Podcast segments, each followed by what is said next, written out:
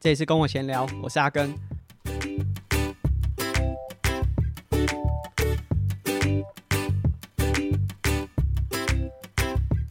那本期节目呢，是我们第二季跟我闲聊的最后一集。那我们决定是在插班运动员这个主题做收尾。那这也是插班运动员的第十九集。那在今天正式节目开始之前，啊、在最近啊、我接了一个活动。嗯，虽然不是非常近期，但这是我们第二季最后一集了，所以在这集和大家分享。大家有兴趣的话，在下面的文字说明呢，会附上连结，大家可以报名。那活动的费用其实也非常亲民，大家如果有兴趣的话，我是蛮推荐。就无论你是已经有在骑登山车，还是说你对这个运动不排斥，你不用到很喜欢，你只要不排斥，有兴趣想尝试看看，我都蛮推荐大家可以来报名看看的。那这个活动是在十月十五、十六。所以距离现在还有一个半月，大家可以慢慢考虑。不过，呃，如果有想参加，其实可以先报名。那或者是，例如说你没有车，哎，你也可以问我，也许我可以帮你协助。就在阿根的这个 IG 账号啊，或者什么，你可以问我。那这个活动是 Dirty Formosa 放台中站。Dirty Formosa 它呃这个活动刚开始举办的时候是在三月，呃，算是一个非常有挑战性的骑程。距离是超过一百公里，然后从五界开始啊，一路往这个中央山脉的这路线上面延伸下去。那骑乘的长度是超过一百公里，爬升超过四千，所以并不是每个人都有办法参加。所以 Dirty Formosa 后面又办了很多不同类型的活动。那像这次的台中站呢，它就是结合了一些不一样的元素。隔天就是十五号是报道日，会有很多活动。那阿根在十五号负责的是。登登山车的新手教学会在下午的时段，还有在晚上的时候会做一个呃分享。这个分享不会单纯只是分享，像之前办诶 On the Epic Way，就是台中场、高雄场的这个呃去 Cape Epic 的故事。我可能会分享更多元，因为并不是每个人都对这么长距离的赛事都感兴趣。但登山车有很多不同的玩法嘛，所以我会在。分享会分享更多不同赛事也好，或者是不同骑乘的呃类型。那这个是在十五号的晚上。那隔天呢是它的主要骑乘活动。目目前规划距离大概是五十公里，但难度不会非常高。你只要有运动习惯，我想呃这个一定是可以骑完的。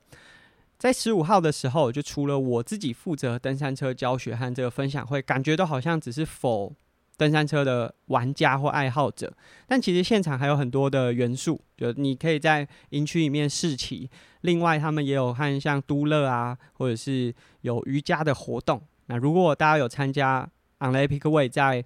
台中场，我们的活动。光是加入瑜伽就这么多元有趣，大家可以想象说，啊，在一个露营的会场，然后有这么多元素，现场其实也会有很多露营的活动，那甚至晚上如果你有兴趣，可以加价去付费参加他们烧烤的晚餐。那整个元素呢，就是以登山车为主轴，但是会加入很多不同的运动，包含露营的元素，所以很适合新手，或者是你对这个登山车运动还在观望啊，不想一开始就从赛事切入。我觉得 Dirty Formosa Fun 台中站应该是一个不错的选择，那我就会把这个活动呢放在下面文字说明当中，就把它连结附上，大家有兴趣的话可以稍微看一下。那这个距离现在还有一个半月啦。那今天我们这一集的插班运动员是要分享最后一集，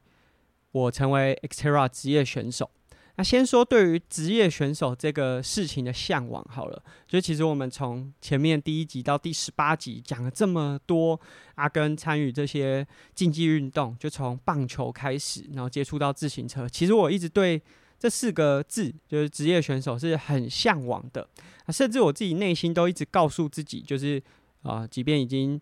呃出社会，开始在包含像铁人公司啊，或者我后来来到台中。很多不同的单位在工作过程，我自己内心都有想说，只要一有机会可以成为职业选手，即便他薪资上面，或者是待遇上面，或是真的要很辛苦，就是像自行车选手，可能是很多不同的国家或是地点跑来跑去，舟车劳顿，但我都愿意去试看看，因为我真的很向往这这个这个这个头衔。就虽然说头为头衔去争取，好像是一个有点盲目。可是，当然我真的很向往这件事情啊。重点不是我到底可以成为多厉害的职业选手，而是在那个过程中，其实是可以不断的挑战自己。那那些挑战都是说真的非常困难。就无论是我打棒球的时候，从身材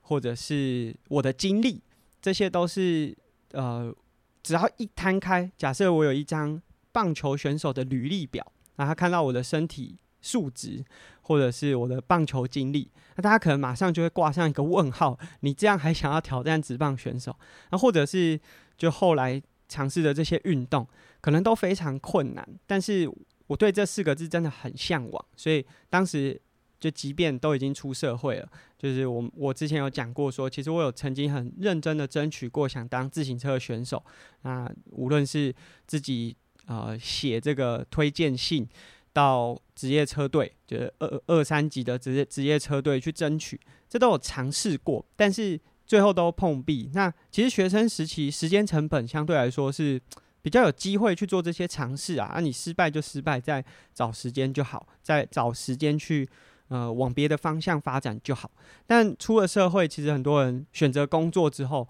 就真的会没有办法，就是。做出这个选择，但是我那时候其实心里一直都告诉自己说，只要有机会，我就愿意去试看看。那当然，机会不会每天都出现啊，尤其像台湾，到现在为止，就是以自行车耐力运动来说，有成立职业队，到现在台湾好像已经没有了。就是如果这样子去去看的话，就是真正有注册职业队的车队，说真的，我不太确定。就早期还有像。升腾美利达或者是前进台中的前进车队，他们有注册，但现在台湾好像已经没有了，包含高士特可能也都不是在台湾注册。他们当然有协助一些选手到国外，但是他都不属于台湾的车队。那出了社会之后，这件事情虽然放在心里，但是其实也没有什么机会，就是台湾看不到这个车队，那我也不太可能说，哎、欸，完全没有这个明确目标，然后就到国外，就毕竟。真的是已经在工作了。我当然维持自己的训练，维持自己的体能，但是并没有这个机会去尝试。那这一集我们就是要讲，我终于就获得这个头衔。当然，获得这头衔并不是最重要的，而是怎么获得和获得之后的收获。那我们也想把这一集当做是插班运动员的最后一集。然后在今天结尾，我们也会和大家分享，就是。比较未来一点的目标，或者是为什么我们做这个插班运动员啊？先从我认识 Xterra 这个赛事开始讲。那当然，其实今天的内容在部分的专访里面，我都有可能有片面的讲过某些环节，所以有些可能会蛮熟悉的。但今天有点算是把它串起来，而且尤其是短期之内，我可能也很难再出国去参加 Xterra 的海外赛事，尤其是职业组的赛事。所以呢，今天。就借由这个机会，把就这个 Xterra 职业组的过程，好好的交代一下。那认识 Xterra 这个赛事呢，大概是在二零一一年、二零一二年那个时候。那那时候我其实是在呃在至善路的 Frontier，就是台湾的一个服饰品牌，在打工。那因为那当时品牌就这个品牌店之外，就是卖运动服饰之外，其实也还有。经销 Specialized 的产品，但我们没有卖车。当时 Specialized 的这个经销门槛是非常非常大的。我据说啦，就是我也不太确定，现在其实也比较难以考证了。但是当时就是说，如果你想要卖装备的话，就是一年的这个进货量是要三百万，那车的话可能会更高。所以当时其实门市里面只有卖。装备就包含 Specialized 的坐垫、车鞋，那当然这也是很热销的产品啊，但是就没有卖车。但因为我们有卖 Specialized 的产品，所以当时 Specialized 就会有教育训练的人员来指导我们，就是产品的细节，包含了啊 Specialized 有这个当时 BG Fit，现在叫 Retool，那当时的 BG Fit，呃，后来也有延伸在其他产品上面啊，包含说。在坐垫上、鞋垫上，它都有一些相关的技术。那我们要卖这些产品，我们当然要去了解这些东西，所以教育训练的人员就会去讲解。那其实这也是为什么我对 Specialized 的产品特别了解，甚至有的时候已经比就是新品上市的时候比原原厂的速度还要再快一点点。那当时因为这个教育训练人员就提供我们一些资讯，怎么去获得的管道啊，不其实管道非常多，就除了他们当时的网站啊，然后甚至还有像 YouTube。呃，在二零一零到一二年之间，其实当时没有非常多的这些品牌在做 YouTube，specialize 算是少数。那另外一个在自行车里面，它是它不是品呃产品端，它是队伍端，就是 Green Edge 车队，呃，在澳洲的车队，这两个是做非常多 YouTube 内容的这个自行车相关的平台。那当时 Specialize 就是除了会介绍他们新产品，呃，非常多的时间会去介绍他们的选手。当时其实有非常多很厉害的选手都在 Specialize 的旗下，包含现在也还在的 Tim Donn，另外是 Gomez，Gomez 现在已经不是在 Specialized 旗下，但但当时他可以说是最最顶尖的选手。然后我很喜欢当时 Specialized 会去记录这些选手的训练日常，啊，包含他有这个比较早期。四十八小时跟着 Jan Frodeno，然后看他怎么训练。因为 Jan Frodeno 很早期的时候也是 Specialized 旗下的选手。那后面呢，也有这种二十四小时跟着 Tim Donn 或者是 Gomez 啊，甚至会跟着他们去比一场 ITU 的比赛，然后看他一整个赛事的 routine 都是怎么做的。啊，我很喜欢看这些赛赛事的记录，或者是选手跟拍的记录。那在之前，我没有讲说，我接触第一场铁人三项的赛事是在二零一零年。那因为知道这个 Specialized YouTube 频道之后，我就开始很常在一直看这些影片。那甚至包含我也会选一些呃，我觉得还不错的，在店头的这个大荧幕去播放，然后让诶有来的客人，然后可以有多一点聊天的话题。那当时 Specialize 因为有跟着 Gomez 在做一系列的这种纪录片。其中就有了呃，Xterra 世锦赛。当时 Gomez 已经是很厉害的 ITU 选手啊，甚至也在七十点三有一些很好的成绩啊。那一场记录呢，就是他参加了 Xterra 茂宜岛的世界锦标赛。其实那时候我对这个比赛还完全没有任何的认识，然后就想说啊，好像铁人三项都是在夏威夷比，嗯、其实很多概念都还不是这么这么清楚。一直到那个画面播到他们开始骑登山车的时候，我看到就是这个比赛的过程，从海泳，然后茂宜岛的海海泳是非常有挑战性的。我觉得哇，这也太困难了吧！然后开始骑登山车、越野跑。那时候我已经有骑登山车的这个经验，然后其实越野跑也是我自己平常会当做体能训练的一个。一个方式，就我那时候很不喜欢跑公路，所以就会去接触这个跑山径啊。也有一个原因，就是当时这个至善路门市就是在呃，如果在台北有在骑单车的伙伴，就会知道往风柜嘴的方向，至善路上面就是过了明德坡，大概那个位置，就当时房梯尔是开在那个位置，所以。呃，我除了就是骑公路车、骑越野车，有时候跑步也会，就是我先开到店里，呃，骑骑机车到店里，然后再换成跑步的装备，啊，跑完再回去店里洗澡休息，然后准备开店。就是当时训练的时候就已经有越野跑和越野登山车的这些元素，所以我那时候看到这个比赛，然后我就想说，哇，有机会我一定要尝试看看，所以我也搜寻了这个 Xterra 的名字。然后他的比赛大概都在哪里？其实那时候我对这种品牌赛还不是这么有概念，即便像 Ironman，我们也不知道，就概念上没有那么清楚，说它是好像各各个国家举办之后拿到世锦赛资格，然后再去夏威夷比这个最后的世界锦标赛。所以当时只是搜寻了这个名字，然后就看到哇，亚洲其实有这个比赛的国家蛮少的。那时候。呃，日本的已经停掉了，然后后来好像有在北海道又办复办过一两场，但就是没有很稳定的举办。那比较稳定举办的是在呃，像是菲律宾和马来西亚。啊，但是当时我在铁人这个领域，就是铁人三项、游泳、骑车、跑步，就是说真的蛮陌生的，因为我们在插班运动员有分享过，我大概是在二零一五到一六年才开始跟着铁人三项队，在呃当实习教练，跟着他们一起练习，才有比较多的接触。所以我对自己游泳和跑步就是要跟着骑车串联在一起，其实是没有那么有自信的。那一场比赛在国外又要花那么多钱，所以也没有真的去报名。那当然，台湾其实是有选手很早就参与 XTERRA 赛事。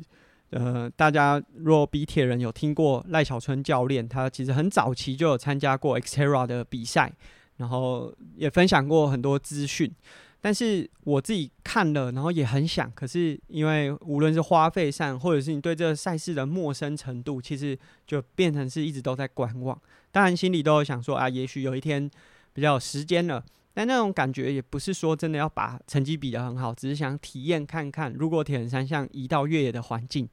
到底是什么感觉。所以这大概是我认识这个赛事的过程。那刚刚有说这个认识大概是在二零一零年到二零。二零一零到一二啦，就他大概这那个期间认识的，一直到比了第一场 XTERRA。那之所以他会比，呃，我会去比，就是因为他决定要在台湾办了。那其实当时知道他要来台湾办的人没有那么多，虽然后面他开始办记者会，然后公布赛道啊这些资讯开始出来之后，有引起一些讨论，可是。台湾本来骑越野的人就没有那么多了，那你要把这三项串在一起，又是非常少数，所以其实第一年参赛的选手，国外选手就占了，我自己没有细算啊，但是我猜就是三百个人里面，可能有两百个就是外国选手。那当时我之所以知道这个资讯，是我在二零一七年报了一场马祖的铁人三项，那那一场比赛其实也是邀请的，呃，永进的品牌 Cycle。就是有邀请我们去马祖参加这个铁人三项，啊，就真的很陡。马祖的路线，如果有去过马祖旅游，就知道它没有没有平路啊。大概除了港口是平路之外，其他全部都是上坡和下坡。那我在去之前就有听到这个资讯。那其实那个时候，二零一七年，碟刹公路车并没有那么普及。甚至我自己也没有碟刹的公路车，所以我看到那个路线的坡度之后，我就想说啊，这个坡说真的，如果用公路车骑，骑的也蛮辛苦，尤其是下坡的过程，危险性也蛮高的。然后我就想说，那就我就带登山车。但是当然，因为他骑的还是硬地，就这种水泥路，呃，我决定就是把它换成是马吉斯这种不到完全没有颗粒，但就真的非常轻量的这种外胎。那我就骑了这台车去参加马祖的铁人三项。那在这个会场报道主车的过程中，主办单位一位大哥就来了啊。后来才知道他是展通红的，就是这负责人。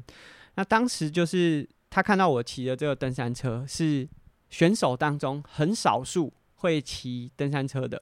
大家还是带很，甚至我有看到有人带山铁车，但后来骑得很辛苦。但大部分的选手都还是以公路车为主啊。那即便有登山车，可能也都是那种呃比较早期，可能还是夹煞，就是不是碟刹的车款。那我的车一看就是真的有拿去越野过的，所以他就问说：“你有在骑越野哦？”然后我就说：“哦，有啊，有啊。”那他就问我说：“你知不知道 XTERRA？” 那因为我们刚才有讲说，我大概从二零一零年到一二年都有 follow，所以大概知道这个赛事。当然当时也没有。他问我的时候，我也没有想太多，想说，诶、他可能只是想要跟我介绍这个赛事，我就说，哦，有，我有看过他们的比赛。他就说，那你知道明年 XTERRA 要办在台湾吗？我听到的时候，其实真的很兴奋。然后回去，就因为我们报道完就回民宿休息的过程，我就赶快搜寻，诶、还真的有看到一些相关的报道。当时的报道还不是这么的，呃，就是不是那么多在。我们比较常看到这种传统耐力运动的媒体上面，然后我就看到，然后就开始关注。呃，二零一八年知道说要举办，但是也都不知道，就当时都不知道说要办在哪个时间点，甚至到四五月，我们也都还不知道说到底几月要办这场赛事。呃，XTERRA 当时也在一些越野的活动，像是。在苗栗举办的这个五马或者是一些活动上面，欸、他们会摆摊，就是摆这个赛事摊位啊，可能会播一些赛事的画面，或者是呃提供一些小小的赠品，甚至是比赛的选手会拿到名额。我还记得我的这个二零一八年的名额是怎么来的呢？那一年我参加五五马，啊，我也有拿到奖项，就是它是一个十二小时的马拉松的登山车赛，就是它在一个我记得是四公里的路段，还要一直骑，一直骑，一直骑，骑十二个小时，然后看谁骑最远。我有获得奖品，但我的奖品其实并不是 Xterra 名额，但我另外一位朋友也有参加。赖正宏，他就拿到了 Xterra 的这个名额，但说真的，他不骑车，呃，他不跑步也不游泳，所以对他来说，Xterra 这个名额好像没有太有吸引力，所以他就跟我交换了奖品，这是我获得这个二零一八年名额的由来。哦，其实我本来就已经准备打算报名了，只是因为其实也还没公布嘛，就没有公布说几月要举办，或者是呃呃这个报名资讯相关资讯，那。拿到这个名额之后，哎、就确定二零一八年要参赛。呃，要参赛的过程，其实我们也一直研究说，它到底要办在哪边，就是路实际的路线已经知道是垦丁，但是实际路线就毕竟是越野，所以我们也不知道它到底要办在哪边。那当然，其实国外有非常多 Xterra 赛事，其实它的越野程度是比较低的。简单来说，就是有点像 Gravel Bike，就是大部分是在这种。轻度越野的路面，那还是以体能为主，所以当时我也想象说，台湾站应该也不会太难吧，尤其是台湾骑越野的人这么少，他应该不可能第一年就办得太难，然后把大家都吓跑。嗯、但是我们那时候就是我啦，就是我就一直在找这个比赛的相关资讯。那后来我还找太太一起参加，我帮她报名。那报报名完之后，我自己是一个就会一直做功课。无论是什么运动项目，我会一直去呃了解它到底赛道是怎么样，甚至像前阵子 去参加这台钢雄鹰的测试会，有我有讲说我在休息室就是在搜寻我要面对的打者他以前呃比赛的画面，他对什么球种是比较不擅长的，这是我自己的习惯。那当时这个 Xterra 台湾确定要办在垦丁，但我们都不知道路线，不过我知道。已经看到是哪些人陪着这个 Xterra 官方从国外来的这个赛事总监去探路、去设计路线，所以我就加了这赛事总监的 Strava，然后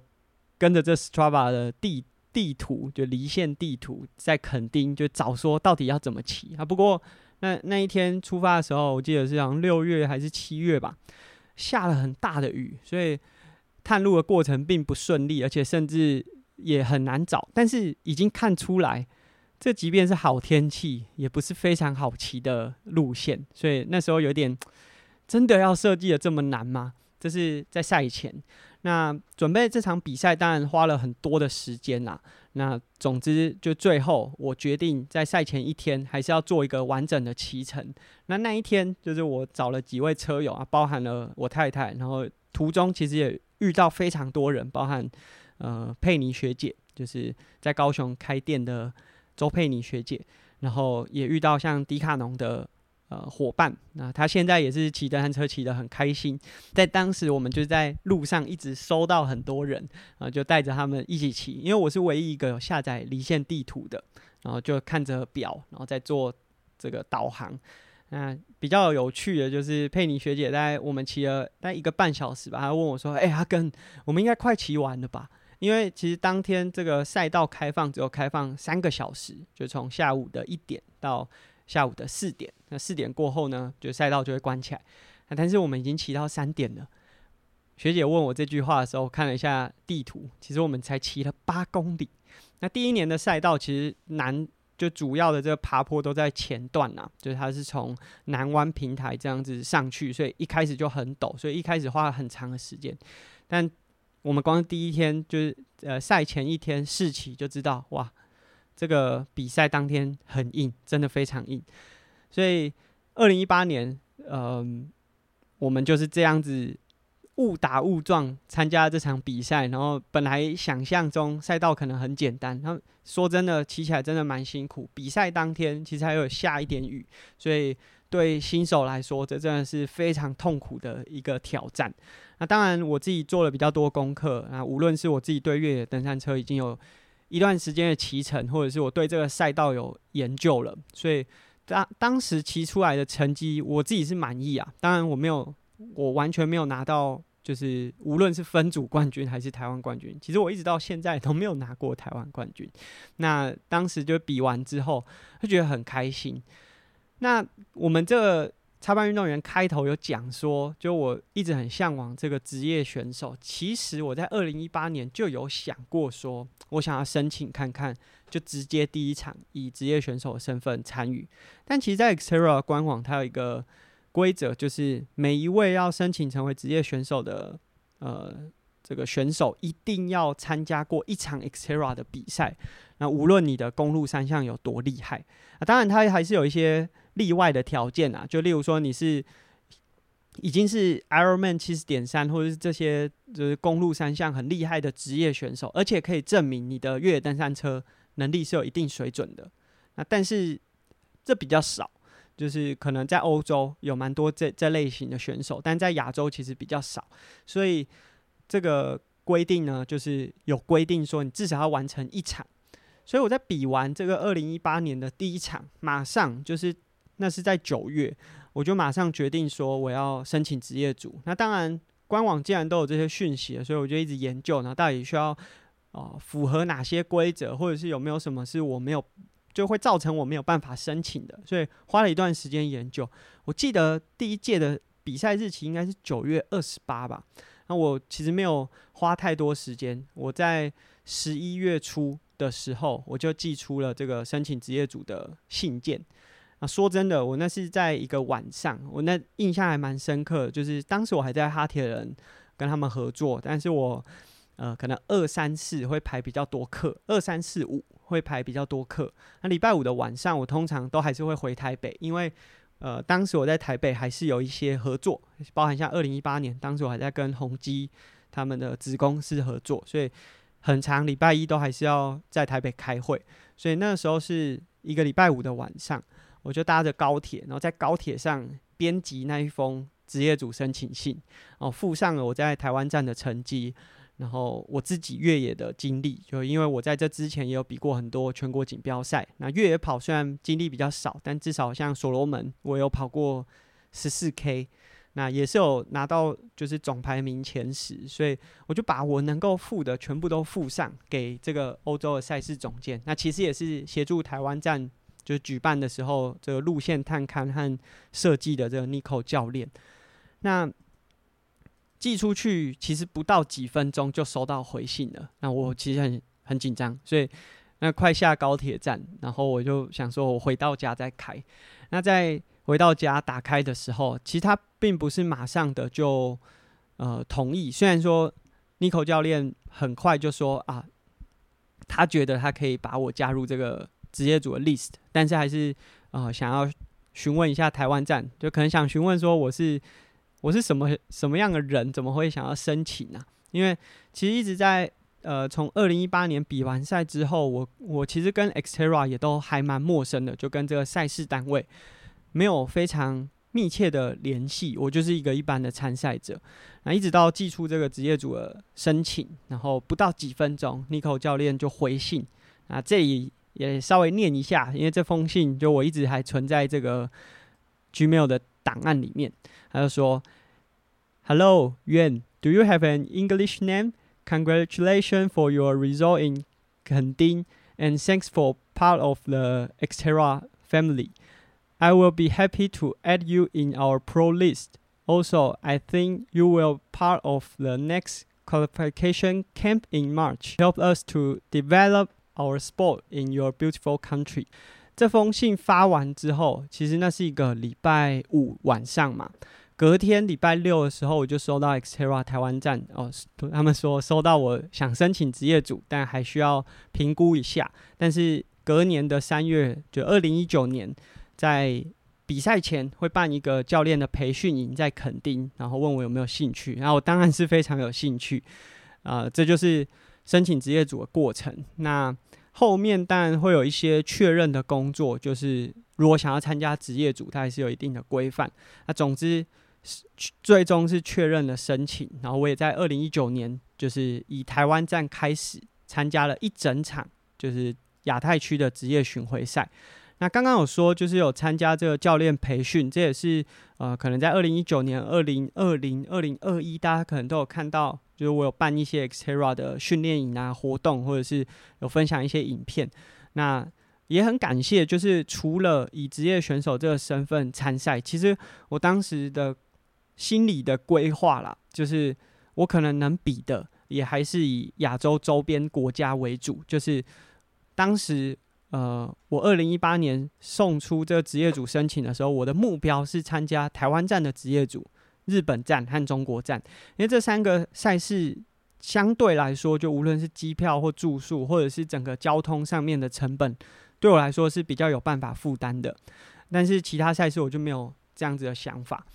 但很感谢，就是 Xterra 在知道我要申请的隔年，就二零一九年，就给我蛮多资源，呃，包含像去纽西兰、大溪地这些赛事，很多的费用都是由他们 cover 的。那当然也因为成为了这个认证教练，所以有一些课程的开设，有一些费用的进来，让我自己在参与。这个赛事从原本规划只有亚洲的三场，变成亚太区的所有赛事，就亚太巡回赛，我就完整的都参与到了。那二零一九年是真的很完整。那最印象深刻，当然还是台湾站，就是因为台湾站是第一场，然后也是在自己的国家。更重要的是，就是你的竞赛组别从原本这种分龄组，变成是开赛的时候。跟所有职业选手站在一起，那那一年也非常特别。就除了赛前的一周有这个教练培训营之外，呃，Xterra 的世界锦标赛的冠军 Brady Wise 也来到台湾。那当时，嗯、因为其他的像中医哥啊，或者是燕庆学长，他们都有 extra 其他的工作要做，就是包含赛道设计啊这些工作。那我自己因为刚有讲，在二零一八年以前，我真的完全不知道 extra 这个。组织就没有没有实际的联系，一直到这个教练培训营才算是正式的有呃比较密切的互动。所以当时我的就是呃 Brady Wise 来到台湾之后，我们就是协助他，就是协助他，他想要去训练的时候，我就陪着他训练，然后帮他带路。简单来说，就是有点像导游啦。呃，他可能早餐。想知道说，诶、哪边可以找到，我们就协助他这样子。那也认识了非常多很厉害的职业选手。那在台湾站比赛那个过程，其实呃这些我都有用文字来记录啊，包含整个亚太区的一整年的巡回，从第一场台湾站隔周我们就去了纽西兰，然后再稍微做一点点休息，去了大溪地，然后接下来是日本和中国。这赛事的过程，我都有把它写在我自己 Medium 上面的这个部落格里面。那一样，我会把它附在下面的文字说明处，会把连接附上。因为其实时间也蛮久了。然后，如果你是比较后期，就例如说，呃，去年才开始听，或者是今年才开始听 Podcast 的听众，呃，可能对我这个身份比较陌生。但其实一直到今年以前，有时候我还是。会在自我介绍里面说我是 Xterra 职业选手，但结果现在回头一想，就从二零二零年之后，就是大概二零二零年三月开始，没有比过任何一场职业组的选手，我怎么可以算是职业选手？所以，就这个其实对我来说已经是一个有点远的身份了，但就真的很开心，在当时这一整年这样去尝试。那我。印象很深刻是在台湾站的就最后进终点的时候啊，当时主持人繁华是我们节目出现过的来宾，同时也是我婚礼的主持人，他就问我说，就是心得是什么？那其实我的心得一直到现在还都是一样的，就是我们都知道说要去挑战那个职业组是非常困难的，就即便比完了这个第一站，那个时间差，我跟 Brady Wise 的。时间差是将近半个小时，就我们真的很难去撼动。可是假设我们都只是留在分龄组，我可能可以拿到分龄组台湾站的冠军，我可以用这个身份去世界锦标赛。但是我们永远都还是留在自己的那个框架里面。那只有更多勇于尝试的选手去参加更高一个层级的赛事，我们才会知道跟那个距跟世界的距离到底差多远。那当然，在包含二零一九年一整年，我的进步是还蛮明显的。就从本来像台湾站、呃、纽西兰、大溪地，我的成绩可能都是跟这个冠军选手半个小时的差异，甚至跟我的前一名就在职业组排名，例如说我如果是第八，我跟第七名可能也都有五分钟、十分钟，一直到我的最后一场，也是在纽西兰二零二零年的，就是威灵顿的时候。就感觉已经是可以跟着职业组的选手，至少比完单车段到前段的跑步，都还是可以咬住其中一两位职业选手。那当然还是要拿单站冠军是很困难的，但是那种进步的感觉是，我知道我在耐力运动这个领域里面不是那种很有天分的选手，所以。也代表说，假设有下一个更有天分的选手跟我做出一样的选择，他们一定会有更好的成就。那这当然是，呃，当时我的想法，也一直到现在也都是觉得说，如果这些年轻的选手，亚奥运当然是一个梦想，可是你的还是可以有很多的发展的机会。那这当然现在都变得只能说说，因为我也没有继续往职业组的这个赛赛道赛场去努力。后面的选手其实也没有尝试想要往这个方向去突破，所以就变成只能用讲的。但是呢，这是在那一整年亚太区的巡回赛一个很棒的体验。然后在那体验里面遇到的，无论是国外的选手，甚至包含今年我去南非，也都和刚刚讲的这个 Brady Wise 有短暂碰面，可以有机会认识到这么顶尖的选手，都是很难得的机会啦。当然，如果你问我说，就是在这个 Xterra 的职业组之旅有没有遗憾？其实这遗憾还是蛮大的啊，因为在二零一九年完成整个亚太巡回赛，而且最后亚太巡回职业组的排名，我的年度排名是第六。那其实我自己在二零二零是有蛮大的一个目标，这也是就二零二零，其实我是应该算亚洲。唯一一个有参到参加到职业组的选手，因为大家也知道，后来就是疫情发生了。那其实二零二零包含就从二零一九年的年底一直到二零二零，我真的蛮认真的准备，而且包含在第一站威灵顿，我自己也觉得哎，好像还不错，因为那一场比赛我是拿到第八，然后呃第八当然不是一个很厉害的名次，尤其这算是呃。在 Xterra 的这个系列赛里面，不算是这么 A 级的比赛，但是那场比赛其实有十位职业选手参赛，那也就是说，诶、我终于开始有赢过国外的职业选手的这个表现。呃，当然要就像前面讲，要拿到单站冠军是非常困难，但是。这种进步是有感的，在我身上有发生。我自己的目标也是希望二零二零可以有更好的成绩，甚至像啊、呃，可能前一年我在二零一九年日本站有站到颁奖台上用第五名，我也希望说有机会可以往更前面的名次去挑战。那因为疫情的关系，所以包含从二零二零、二零二一一直到今年的二零二二，当然也没有机会再出去比赛。呃，这遗憾包含了就没有办法看到自己原本的那个准备，在二零二零到底可以做到什么程度。那另外，其实我二零一九年是有收到这个世锦赛的邀请。呃，Xterra 的世锦赛职业组的话，它不是用拿单站冠军的方式去参加，它是要拿到就是职业排名年度全球前五十。那就会被邀请。那其实二零一九年我有被邀请，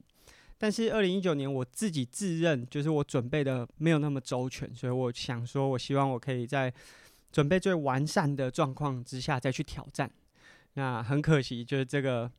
我不敢说再也没有机会啦，可是短期之内真的有点困难。那加上其实 Xterra 世锦赛也从呃原本贸易岛到今年呢也搬家搬到了。呃，意大利，所以整个赛事的结构上面啊，包含我自己的身份，可能都有很大的转变。在短期之内，可能很难再用职业组的身份去挑战世锦赛，甚至是任何一场赛事。但呃，可能还是抱持一点希望吧。也许很难讲说四十岁我也有机会再重新回到职业的赛场。那这个也许就暂时需要收在这个梦想清单的小小口袋里面。但无论如何，就这个成为职业选手这四个字。感觉只是为了追求那个头衔，可是，在追求这个头衔的过程当中，我所收获的，甚至达到它之后，我为了让自己更匹配这四个字，付出的努力和回回回到自己内心当中的那些成长，是我想没有尝试过人也不会体会到。那我不敢说我是最厉害，就我也没有拿过台湾的最快的成绩。我也没有成为台湾的冠军，但是也很希望，即便你是看到之后觉得阿阿根凭什么？你又没不是最快的，你凭什么去挑战职业组？即便是抱着这种心态，那你只要愿意去 challenge 这个这这件事情，都可以更勇敢的去尝试。到更高一个 level 的组别去挑战。其实对我自己来说，我从来没有在意说我的比赛成绩是多少，就我游泳的成绩是多少，或者是我这一次的排名是多少。当然会把它记录下来。可是最重要的是，我在每一次的比赛当中，都是想要往更高一个成绩去挑战。亚太区的比赛挑战完了，其实原本二零二零年安排了包含法国啊。意大利就这些欧洲巡回赛的比赛，那那个又是更高一个层级的巡回赛，一直都是想要往更高的层级。那这是在 Xterra 成为职业组之后，很多的回忆，就这已经过了可能两年快三年的时间了，在今天的最后一集，插班运动员的最后一集分享给大家。刚刚我讲说，就这些文字呢，我们全部都有记录在。我的部落格 Medium 上面的部落格里面，那大家有兴趣可以去看看。那其实，在第二季的这些节目当中，插班运动员有非常多的集数，其实收听率是差强人意啊。就无论是跟我们节目的就是单集总呃平均，或者是大部分节目的这个内容比起来。大家其实可能也不太想收听，因为说真的，我也不是一个非常厉害的选手。就无论我们在插班运动员过程当中分享任何一个运动，我也不是真的做到很顶尖嘛。所以我自己很明白，就大家不一定想就借由这些故事呢去收听我自己的人生故事。但我自己想做这个主题，插班运动员也未必只是想要给运动员听，不是想让运动。单纯只是让运动员知道说啊，你可以做这个，你可以这样尝试，而是让每个听众，因为其实所有听众一定都有自己内心很想做的一件事情或一个挑战，但常常没有去执行它，没有去挑战它，未必是你不行或做不到，常常是外界或者是身边会有很多人给你框架，然后就认为说那你不行，那你常常无论是面子上还是自己内心就会。先否定自己，那这个过程在我们插班运动员做的这些所有的集数里面都有这样子的影子。就无论是我决定想要去打甲组的棒球，骑自行车的时候想要挑战的职业队，或者是在任何一个阶段，其实都有这些负面的声音，或者是很多不同的观点啊。这些观点也未必是错的。呃，最终其实我也没有。真的证明说，我在这这个领域可以做得非常好。但是，只要你够坚持，然后做足够多的努力，其实大家都有机会去尝试，然后往那个方向更靠近一步。说真的，就一切都是结果论。你做成功了，你就是这个领域独一无二的存在；但你做失败，大家就会批评你。最重要还是自己对这件事情。是真的非常抱有热忱的。那这是我们第二季做的插班运动员，不只是想带给运动员，而是所有人。如果你生活当中有一个很想挑战的事情，但外界常常给你框架的时候，有的时候可以跳脱出来，用自己的角度重新再思考一次，也许就做出这个选择，最后没有达成，你也不会后悔啦。最近其实有很多。就是社群上的朋友会问我说：“啊，你最近都怎么都在打棒球？”那我们之前也分享过很多内容。我最近那么长在打球，然后没有从事耐力运动。很多听众也问说：“是不是这个插班运动员插一插要回到棒球场？”其实我短期就是大概这短期说短也不短，就是我一年左右的目标是希望可以考回甲组的棒球队。那这当然蛮困难的，但是因为呃，在上一集我们也有说，接下来会以可能家庭为主，就是小朋友为主。我虽然有转职的计划，但不是这么迫切，就是因为接下来如果要转，它也会跟我现在的工作，就是这种工作形态也好，或是工作产业，可能会有很大的差异。就我现在自己在看的几个工作，那既然都要有这么大的这种。转变的话，就是接下来可能半年、一年左右的时间呢，会是比较 focus 在自己家庭当中。但是我当然还是有自己很想挑战的目标，然后不希望因为这样子就停顿下来。那我接下来设定的这个目标是考考到甲组的成棒队，当然是一个很困难的挑战啊！就无论是呃生理上。就是无论年龄上，或者是即便不看年龄，在过去这可能十年，我都是从事耐力运动，身体某种程度已经很适应耐力运动的这种身体素质。那如果想要回到棒球竞技的赛场，他势必要做出很多的改变，就无论是增加体重、增加力量、提升最大肌力，很多甚至包含技术上。也都要花很多时间去磨练，所以它有很多现实的挑战。但这是我接下来很想做的。那甲组成棒，它的竞技成分是非常非常高。嗯、我也不确定到底能不能做到。它跟就是过去我们讲说啊，我可能要五千公尺跑进可能是八分内，这是完全不一样的。就是即便我球速可以丢到一百四，也不代表我就有甲组成棒的实力和。那个能够面对比赛的强度，所以它其实是有非常多复杂的元素结合在里面。那之所以会想要做出这个挑战，一方面是我们前阵子有讲说，觉得我自己在耐力运动这个领域，其实有面对到一些低潮。那其实我自己也把近期的低潮写在我自己的 Medium 的部落格里面。呃，如果你是比较近期才收听我们节目，因为我很少分享说我们 Podcast 有一个部落格。那这个部落格，就我把每一集从第一季的第一集一直到现在每一集呢都做成摘要。那甚至我 Xterra 每一站的职业组的赛事也都把它记录起来，写在这个部落格里面。那这